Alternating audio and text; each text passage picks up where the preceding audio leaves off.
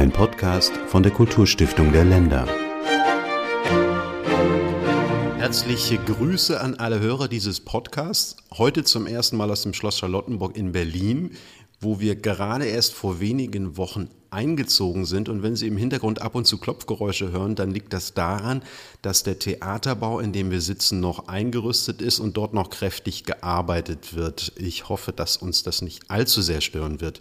Wie Sie vielleicht schon wissen, stellen wir in unserem Stiftungsmagazin Ars Pro Toto regelmäßig unsere Mitförderer vor und produzieren parallel dazu einen Podcast. Ein solcher ist dieser hier. Heute geht es um die Stiftung Niedersachsen und deshalb ist aus Hannover jetzt telefonisch mit mir verbunden Frau Lavinia Franke. Ich grüße Sie, Frau Franke. Ich grüße Sie sehr herzlich, lieber Herr Möck und alle Hörerinnen und Hörer und freue mich, dass Sie eingeschaltet haben und ich heute hier zu Gast sein darf. Was ich ja an Länderstiftungen so interessant finde, ist die Frage, was deren Qualitätskriterien für die Förderung sind. Weil die Bandbreite, die ist ja häufig so groß, man also von klassischen Formaten bis hin zu Soziokultur so vieles fördert, was dann immer den jeweils wieder eigenen beziehungsweise anderen Kriterien unterliegt. Darüber wollen wir uns gleich unterhalten. Vorher möchte ich Sie, Frau Franke, aber erst einmal vorstellen. Sie sind Juristin und Theaterwissenschaftlerin. Sie hatten von 2002 bis 2009 die Leitung der Programmabteilung bei der Kulturstiftung des Bundes inne. Sie waren von 2010 bis 2015 Geschäftsführerin des Festivals Theaterformen. Damals, glaube ich, war das noch in Hannover, also ein internationales Theaterfestival in Niedersachsen, das heute jährlich im Wechsel in den Städten Hannover und Braunschweig veranstaltet wird. Und seit November 2015 sind Sie Generalsekretärin der Stiftung Niedersachsen. Hätten Sie sich auch so vorgestellt? Ja, das ist völlig richtig. Der, ähm, die, das Festival Theaterformen war auch, als ich da Geschäftsführerin war, schon ein Festival, das in zwei Städten stattgefunden hat, nämlich in Hannover und in Braunschweig. Ähm, und insofern ist es ähm, ein Modellprojekt auch für eine gelungene Zusammenarbeit zweier Staatstheater und zweier Städte in Niedersachsen. Okay, dann ist das etwas, was ich jetzt schon gelernt habe. Sie waren ja in einer sehr spannenden Zeit bei der Kulturstiftung des Bundes, nämlich ich, ich würde sagen, von Anfang an Absolut, und auch ja. zu, mhm. und, und, zu einer Zeit, als noch über die Fusion der Kulturstiftung des Bundes mit der Kulturstiftung der Länder diskutiert wurde. Wie haben Sie, wie haben Sie das damals erlebt? Also auch, dass die Fusion nicht geklappt hat? Also das war tatsächlich eine sehr aufregende Zeit, weil wir einfach in einem kleinen Team zusammen mit Hortensia Völkers und Alexander Farnholz damals die Gelegenheit hatten, diese Kulturstiftung aufzubauen, weil ja sehr schnell unter dem damaligen Kulturstaatsminister Julian Nieder-Rümelin dann ein Bundestagsbeschluss herbeigeführt wurde, der ein Budget zur Verfügung gestellt hat. Und das ist natürlich eine Traumsituation, wenn man quasi eine Institution ähm, von der Pike auf mitgestalten und formen darf. Und ich habe das wirklich als großes Glück erlebt damals.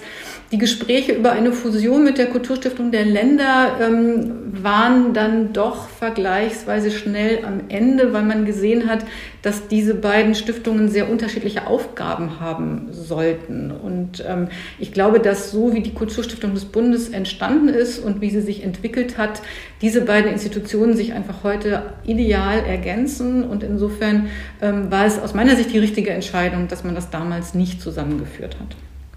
Das ist ein sehr, sehr spannendes Thema. Aber wir wollen ja eigentlich über die Kulturstiftung Niedersachsen sprechen äh, und nicht allzu sehr abschweifen. Die ist nämlich im gleichen Jahr gegründet worden wie die Kulturstiftung der Länder, nämlich 1987. Haben wir eigentlich schon festgestellt, welches Haus älter ist? Bei uns war das der 1. April. Also bei uns, ich habe es nachgeguckt in der Vorbereitung auf unser heutiges Gespräch. Es war der 1. Januar 1987 zu diesem Datum wurde der schon Ende 86 gefasste Beschluss des Landtages wirksam. Insofern sind wir ein ganz klein bisschen älter. Also, wer diesen Podcast hört, kann Ihnen in wenigen Wochen zum 35. Geburtstag das gratulieren. Stimmt, ja, absolut. Die Kunststiftung Niedersachsen wurde gegründet damals vom Ministerpräsidenten Ernst Albrecht, der Ministerpräsident in Niedersachsen mit der längsten Dienstzeit von 76 bis 90. Was war denn damals die Idee oder das Ziel für diese Stiftung? Die Idee von Ernst Albrecht war ganz am Anfang tatsächlich, das Bundesland Niedersachsen für Unternehmen attraktiver zu machen. Also es hatte einen Aspekt von Wirtschaftsförderung. Man wollte Niedersachsen zu einem Land machen, in dem sich Mitarbeiter größerer Unternehmen wohlfühlen, weil sie hier für sich und ihre Familien auch ein attraktives Kulturangebot vorfinden.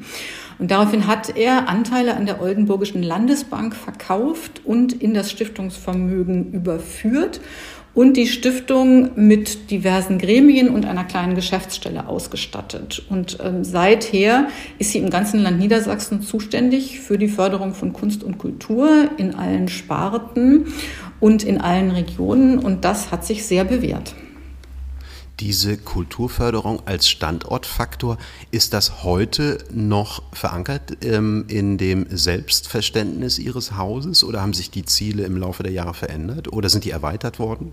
Ähm, die Ziele sind 2009 mal erweitert worden, weil wir 2009 von der Lotto Stiftung deren Kulturförderung übernommen haben und seit dieser Zeit fördert die Stiftung Niedersachsen zum Beispiel auch Soziokultur und freies Theater. Das waren Aufgabengebiete, die vorher bei der Lotto Stiftung lagen.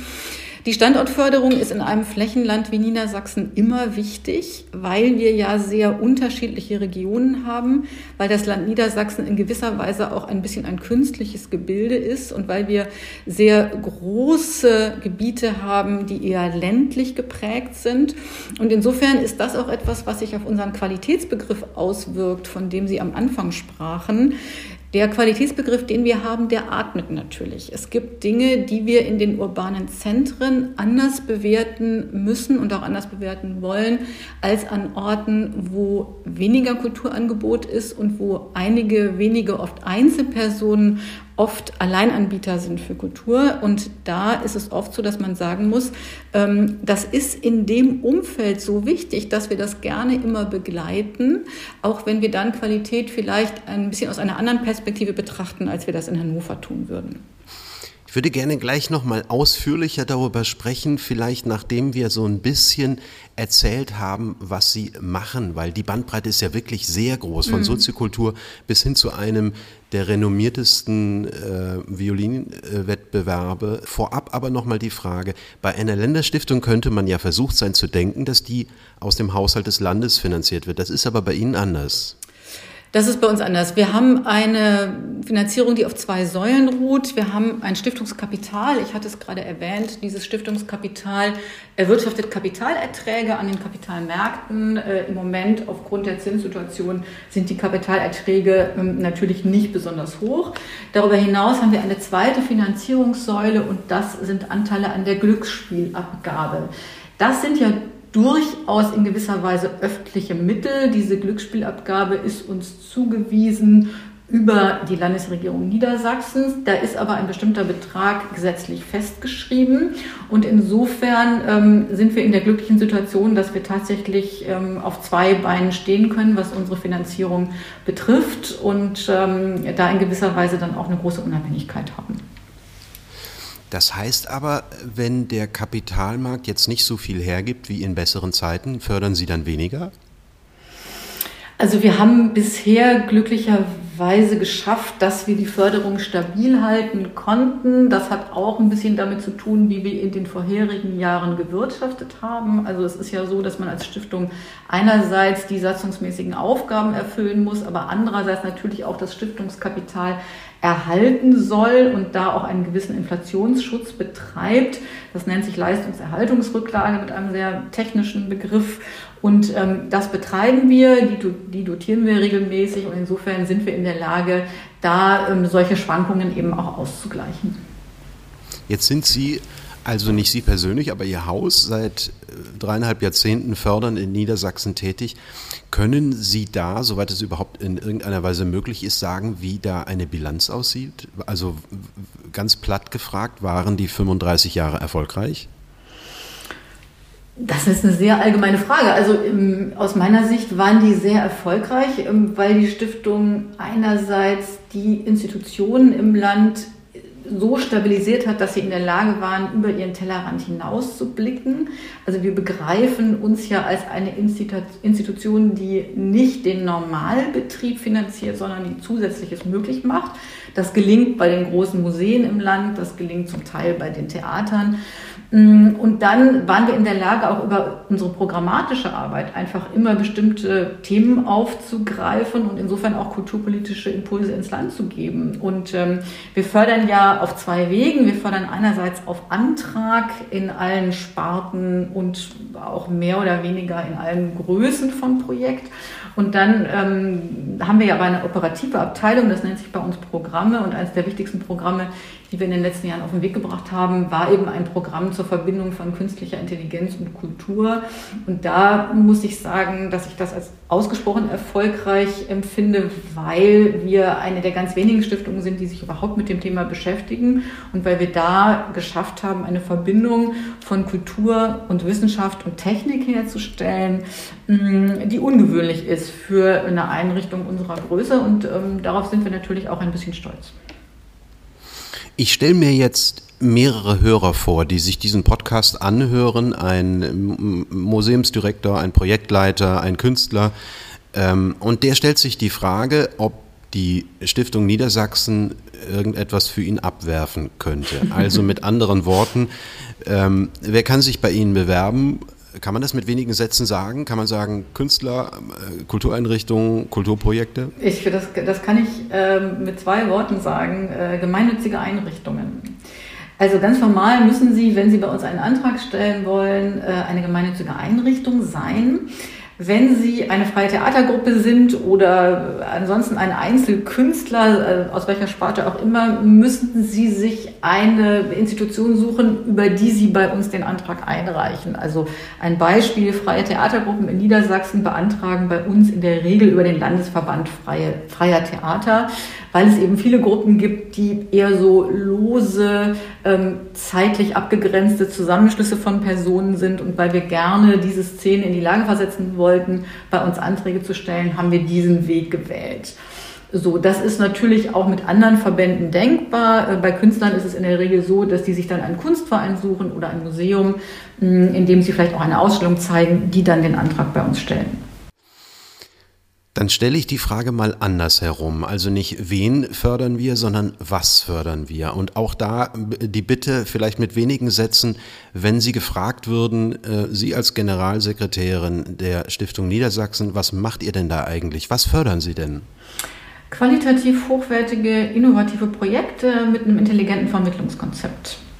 Es ist immer wichtig, dass das, was geschieht, auch beim Publikum ankommt und so ankommt, dass man auch Publikumsschichten erschließt, die vielleicht noch nicht ein Abo haben oder sich in manche Institutionen auch nicht reintrauen. Also das ist schon etwas, was uns wichtig ist. Diese Vermittlungsarbeit, das gilt übrigens für alle Institutionen auch. Also es ist ja durchaus so, dass wir gelegentlich zum Beispiel auch Ankäufe in Museen fördern, aber da kaufen wir eben auch nicht fürs Depot an, sondern interessieren uns dafür, dass es in der Sammlung einen bestimmten besonderen Aspekt füllt oder damit besondere Vermittlungsangebote verbunden sind. Über das qualitativ hochwertig und äh, intelligenten Vermittlungskonzept würde ich gerne nachher nochmal sprechen. Ich würde gerne an dieser Stelle mal auf Ihre Förderprogramme eingehen. Mhm. Ähm, das sind zehn an der Zahl. Wer sie genauer kennenlernen möchte, findet die alle bei Ihnen auf der Webseite. Alle zehn wollen wir jetzt nicht durchgehen, aber vielleicht einige wenige. Das wahrscheinlich bekannteste ist der internationale Josef Joachim Violinwettbewerb Hannover. Der ist recht hoch dotiert. Seit mhm. 1991 fördert der junge Violinistinnen und ViolinistInnen, müsste ich sagen. ja. ähm, und sorgt für eine große Sichtbarkeit für ihr Haus. Und das machen sie jetzt über 30 Jahre.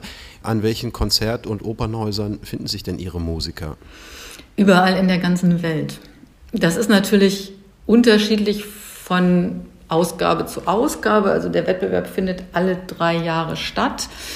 Ähm, er hat äh, im Jahr 2000 2021 eine neue künstlerische Leitung bekommen von zwei Persönlichkeiten, die selber sehr aktiv im Konzertleben stehen, nämlich Antje Weithaus und Oliver Wille, die den Wettbewerb gemeinsam leiten. Und ähm, wir haben dann nochmal die Bemühungen verstärkt, dass die jungen MusikerInnen, die im Wettbewerb teilnehmen und die dann möglicherweise einen, einen, Preis erringen, dass die wirklich in das aktive Konzertleben sich weiterentwickeln können. Das ist ja nicht unbedingt dasselbe wie dieser Wettbewerbsbetrieb. Ähm, und da ist es uns gelungen, über Einladungen, die wir an äh, Veranstalter aussprechen, an Festivals, an Konzerthäuser, dass da sehr viele Einladungen zu Konzerten in Reihen, zu Einzelkonzerten ausgesprochen wurden. Und insofern sehen wir, dass äh, die Personen, die da ähm, den ersten Preis oder weitere Preise, die da vergeben sind, machen, dass die dann auch wirklich ähm, aktiv an den Konzerthäusern zu sehen sind. Und das ist natürlich ein schöner Erfolg. Sie haben eingangs gesagt, dass ich mich als Einzelkünstler bei Ihnen nicht bewerben kann. Jetzt gibt es aber mehrere Förderprogramme, die sich an so äh, verstehe ich das, einzelne Künstler richten. Nämlich es gibt einen viersemestrigen interkulturellen Studiengang Musikwelt, es gibt ein Literaturstipendium Schreibzeit, es gibt einen internationalen Preis für Fotografie. Ähm, das sind so würde ich es verstehen, alles äh, Förderungen oder Preise, die sich an Einzelpersonen richten. Wie passt genau, das, das zusammen? Das, das, sind sozusagen die Fenster oder die Türen, ähm, wo wir das möglich machen, weil wir da eine bestimmte thematische Setzung vornehmen. Und weil das dann ja kein allgemeines Antragsverfahren ist, wo sich erstmal eine uns unbekannte Vielzahl von Personen bewerben könnte, sondern was, weil das natürlich Programme sind, die wir in der Regel mit Jurys unterlegen, ähm, wo die Auswahl stattfindet nach einem längeren Sichtungsprozess oder ähnliches. Also Sie haben recht, in den Programmen in der Tat fördern wir auch Einzelpersonen, zum Beispiel natürlich, Sie haben es gerade schon gesagt, im Spektrum Internationaler Preis für Fotografie, ein Preis, der einer einzelnen Fotografin oder einem Fotografen zuerkannt wird wird. Hm, genauso ist es natürlich in den Stipendienprogrammen. Das sind einzelne Autoren und Autorinnen, die wir da aussuchen und so weiter. Also in der programmatischen Arbeit, der Arbeit, die wir selber operativ steuern, ist das anders. Und es gibt eines Ihrer Förderprogramme, das ähm, ausgefallen, wenn nicht sogar einzigartig ist, nämlich Ihr Programm Link, mhm. mit dem Sie künstliche Intelligenz in Kunst und Kultur fördern, bis hin zur Aus- und Weiterbildung von Künstlern Gibt es da irgendwelche aufsehenerregenden Ergebnisse? Also eins der Ergebnisse ist, dass wir, glaube ich, feststellen können, dass wir vor KI keine Angst haben müssen, auch nicht in der Kultur, weil sie den Menschen nicht obsolet machen wird. Ähm, wenn wir mal sagen, dass Kreativität etwas ist, ähm, was in Kunst und Kultur wichtig ist, dann konnten wir feststellen, dass KI eben im eigentlichen Sinne nicht kreativ ist, jedenfalls nicht in dem Sinne, wie wir das bei menschlicher Kreativität als ähm, eine sozusagen ein bestimmte ein, ein Werk entsteht und ähm, eine bestimmte Schöpfungshöhe zu erkennen ist. Ähm, aus meiner Sicht ist es so, dass KI Kreativität imitiert auf der Grundlage einer bestimmten Datenmenge, die man zur Verfügung gestellt hat und durchaus auch in der Lage ist, diese Daten so weiterzuentwickeln, dass dann daraus ähm, Veränderungen entstehen und sich der Datensatz vermehrt, aber im eigentlichen Sinne kreativ hm, ist es, glaube ich, noch nicht, was ja vielleicht auch ein bisschen eine Beruhigung ist, ähm, denn so ganz äh, überflüssig werden wir nicht werden. Da gibt es tatsächlich eine breite Debatte dazu. Es gibt ja tatsächlich Wissenschaftler, die sagen, darauf kommt es ja gar nicht an, sondern es kommt darauf an, dass äh, man irgendwann die Kreativität des Künstlers und das Schaffen eines Computers gar nicht mehr unterscheiden kann. Ja, das, ähm, also da kann ich mich täuschen, das kann, glaube ich, niemand so richtig vorhersagen. Ich erwarte das nicht. Also natürlich kann man sagen, wenn die wirklich kreativ sind, dann merkt ihr das gar nicht, ihr kleinen Menschlein, weil sie so viel schlauer sind. Ähm, haben wir jetzt im Zusammenhang mit unserem Programm Link noch nicht erlebt, ich will es mal so formulieren.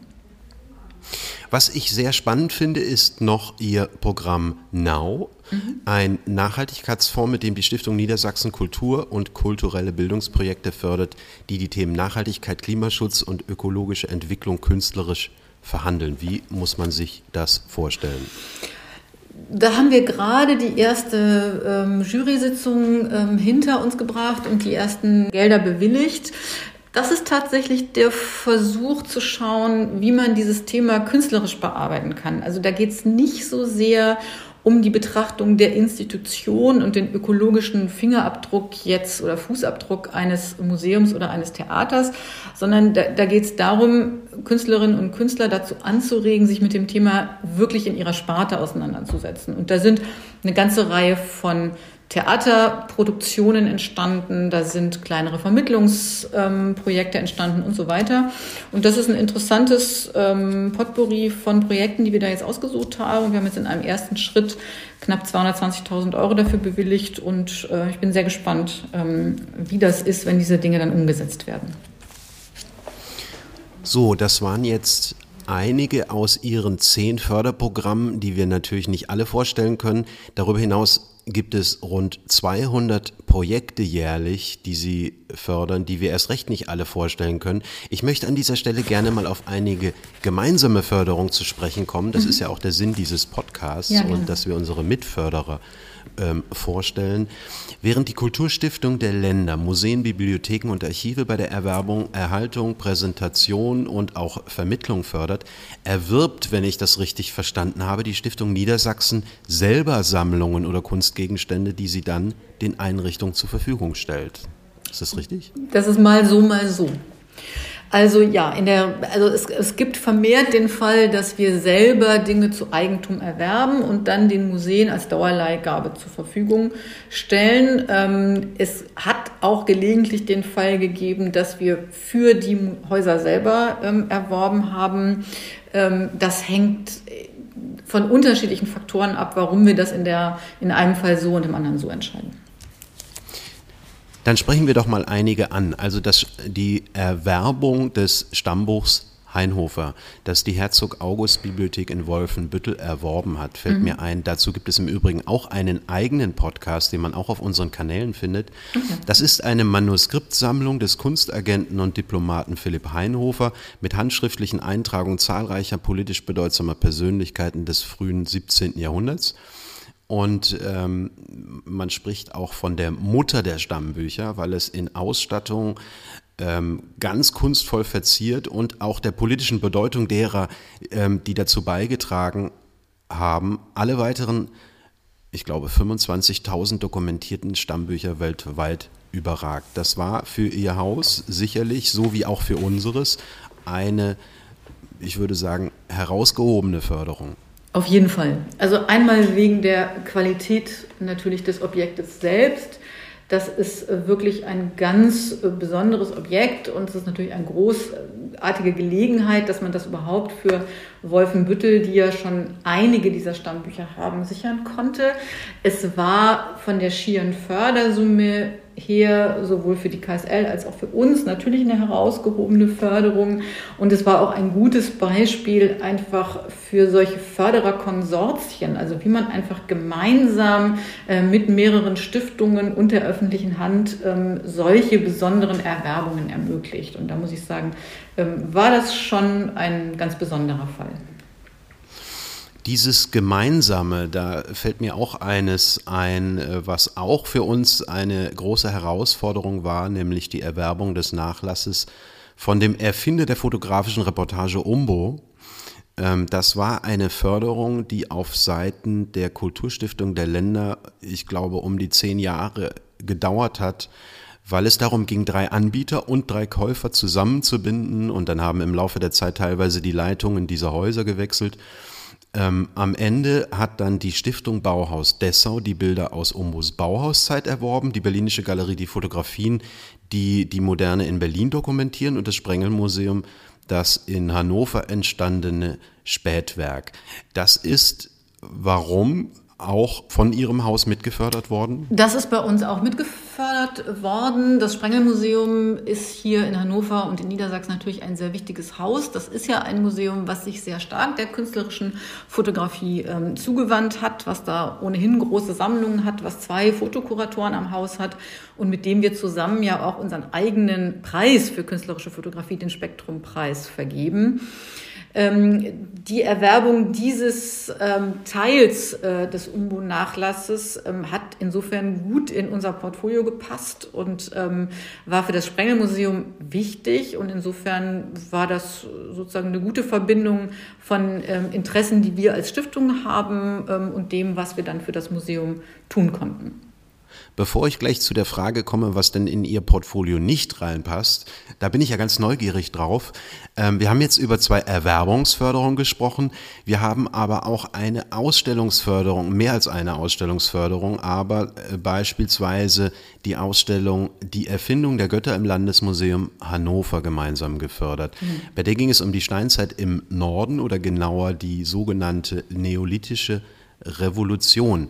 Auch das passt in Ihr Portfolio. Unbedingt. Also diese großen kulturwissenschaftlichen Ausstellungen, ähm, das haben wir ja an einer Reihe von Museen in Niedersachsen. Also einerseits am Landesmuseum Hannover, aber auch am Landesmuseum in Oldenburg oder an anderen Häusern. Das ist etwas, ähm, was wir gerne begleiten, ähm, weil wir da die Möglichkeit haben, sozusagen auch ein bisschen über den rein künstlerischen Tellerrand hinauszusehen. Und das sind oft Themen, die dann auch Familien interessieren, wo es etwas mehr in die Breite geht. Und das ist durchaus auch etwas, was wir gerne befördern wollen. Sie haben es eingangs schon gesagt, dass Qualität wichtig ist. Jetzt interessiert mich doch noch mal zum Ende hin ähm, angesichts Ihrer Bandbreite der Förderung in den Bereichen Bildung und Wissenschaft, Museen und Kunst, Musik, Literatur, Theater und Tanz und Soziokultur, wie kann man da Qualität gewährleisten? Ist das in jedem Einzelfall etwas anderes? Nein, das ist nicht in jedem Einzelfall etwas anderes. Es ist, ich hatte es am Anfang schon gesagt, vielleicht an unterschiedlichen Orten etwas unterschiedlich zu bewerten. Ansonsten haben wir hier ein kleines Team von zehn Personen. Davon sind es drei Fachreferentinnen, die die Szene im Land sehr gut kennen, die sehr viel draußen sind, die sehr viel ansehen, die Ausstellungen besuchen, ähm, Theater angucken und so weiter und die natürlich ein gutes Bild haben dessen, was im Land geschieht. Ähm, ansonsten ist unser Qualitätsbegriff ähm, eine Mischung aus einem Blick auf handwerkliches Können, das will ich gar nicht verhehlen. Also natürlich ist das notwendig und das ist auch etwas, was uns wichtig ist. Ähm, und bestimmten neuen Perspektiven, Ansätzen, einer besonderen Kreativität, einem schrägen Blick, äh, einem besonderen Mut, äh, einer bestimmten Innovation. Das spielt alles zusammen und es gibt Förderpartner, die wir schon lange begleiten, äh, die immer wieder mit sehr neuen Ansätzen kommen und uns auch überraschen und wo wir uns dann gerne auch auf Neues einlassen. Diese, diese Kreativität, die finde ich ja besonders spannend. Es gibt ja dieses Zitat von Andreas Reckwitz, dass Kreativität das Neue gegenüber dem Alten bevorzugt und das Abweichende gegenüber dem Standard und das andere gegenüber dem Gleichen. Dann müsste man ja im Grunde, wenn man Kreativität fördern will, eher das fördern, was nach eigentlich keinem Kriterium als gut befunden werden kann. Na, man braucht den Standard natürlich, um abweichen zu können. Also ich glaube ja nicht daran, dass man diese Begriffe so gegeneinander ausspielt, sondern ich glaube, das eine geht nicht ohne das andere. Und ähm, insofern brauche ich die stabile Basis, ich brauche die Kontinuität, ich brauche die Planungssicherheit. Ich muss mich darauf verlassen können, dass ich mal über drei Jahre an etwas arbeiten kann, ohne dass meine Existenz in Frage gestellt wird. Und nur dann habe ich überhaupt den Freiraum ähm, und die Luft, um mir dann vielleicht das Abweichende auszudenken. Und das ist genau der Mittelweg, den wir versuchen, dass wir zwischen ähm, dem ein verlässlicher Partner, eine verlässliche Partnerin sein ähm, und offen für Neues zu sein, uns eben, ich habe es gerade schon gesagt, überraschen zu lassen, uns äh, selber auch vielleicht mal verwundert zu sein, etwas nicht sofort zu verstehen, dass wir, dass wir da ein, ein, eine gute Balance finden. Und das ist mir wichtig ähm, und daran arbeiten wir. Dann frage ich doch mal andersherum, nämlich was fördern Sie denn eigentlich nicht, weil entweder Sie sagen, das überlassen wir den anderen Stiftungen oder weil es Qualitätskriterien nicht entspricht? Also alles, was ähm, sich am Markt auch anderweitig bewähren kann und dort besteht, das würden wir nicht fördern. Also ich vermeide jetzt ähm, mal das Wort kommerziell, jetzt habe ich es doch gesagt, aber es ist sozusagen Dinge, wo wir sagen würden, das ist auf anderen Wegen finanzierbar. Da würden wir uns ähm, raushalten. Ansonsten gibt es eine ganze Reihe von eher kleineren Kriterien, ähm, wo wir auch Zurückhaltung üben würden. Ganz grundsätzlich sind wir als Landesstiftung in allen Sparten ansprechbar, solange es sich um eine professionelle, künstlerische Produktionsweise handelt. Also es, es, wir fördern keine Laien auf Förderung. Ähm, wir sind nicht unterwegs in Studierendenprojekten und solchen Geschichten. Das machen wir nicht, es sei denn, ähm, es gibt dafür sozusagen ein, ein extra Programm, wie wir es meinetwegen in dem Studiengang Musikwelt haben. Also an bestimmte Gruppen und an bestimmte Themen versuchen wir uns über eigene Programme anzunähern und in der großen allgemeinen Projektförderung halten wir uns dann da eher zurück. Wenn ich Sie jetzt mal nach der Zukunft frage, was steht bei Ihnen an, was verändern Sie, welche neuen Projekt- oder Förderprogramme legen Sie auf ähm, und vor allen Dingen, welche Highlights sind zu erwarten in den nächsten Wochen und Monaten? Wir arbeiten im Moment an einem neuen Programm für den ländlichen Raum. Ähm, Kultur im ländlichen Raum ist ja ein Thema, was die Förderer seit langem beschäftigt, wo es auch große Bundesprogramme schon gegeben hat oder noch geben wird. Mm, das ist was, was uns in Niedersachsen auch besonders beschäftigt, weil der ländliche Raum Niedersachsen groß ist und weil dessen Bedürfnisse einfach anders sind als die Bedürfnisse der urbanen Zentren. Äh, da haben wir einen Workshop gemacht mit äh, vielen ähm, Persönlichkeiten solcher Institutionen im ländlichen Raum und haben einfach mal abgefragt, ähm, was da die Wünsche sind. Und da arbeiten wir momentan daran, da einfach ein maßgeschneidertes Programm zu entwickeln. Wir werden sicher auch reagieren müssen auf die aktuelle Situation mit den ähm, dauerhaft steigenden Energiepreisen, die insbesondere natürlich auch die großen Institutionen in Bedrängnis bringen. Mm, das wird uns für die Museen und für viele andere Institutionen beschäftigen, wie wir die als Ankerpunkte einfach eines ähm, guten und kontinuierlichen Kulturangebots im Land stabilisieren können, ohne dass wir ähm, Aufgaben jetzt des Landes oder der Kommunen übernehmen. Und das ähm, ist etwas, woran wir im Moment arbeiten ähm, und wo wir auch ähm, eine Verantwortung sehen ähm, als Stiftung für diese Institutionen in unserem Bundesland. Dann wünsche ich Ihnen für diese wichtigen Themen gutes Gelingen. Freue mich auch schon auf die nächste ähm, gemeinsame Förderung. Soweit ich ähm, erinnere, ist das tatsächlich auch schon in der Pipeline. Aber bevor ich schließe, mache ich gerne noch einen kleinen Absatz in eigener Sache, nämlich, dass Sie die Kulturstiftung der Länder und deren Angebote finden auf Facebook, Twitter, Instagram und YouTube, natürlich auch auf unserer Webseite. Da finden sich natürlich auch Hintergründe zu allen angesprochenen Projekten, die wir mit der Stiftung Niedersachsen gemeinsam fördern. Und unsere Podcasts finden Sie auf YouTube und herunterladen können Sie sie auf iTunes und Spotify. Mein Name ist Hans-Georg Möck und Ihnen, Frau Franke, Ganz herzlichen Dank für das Gespräch. Ich danke Ihnen, lieber Herr Luck.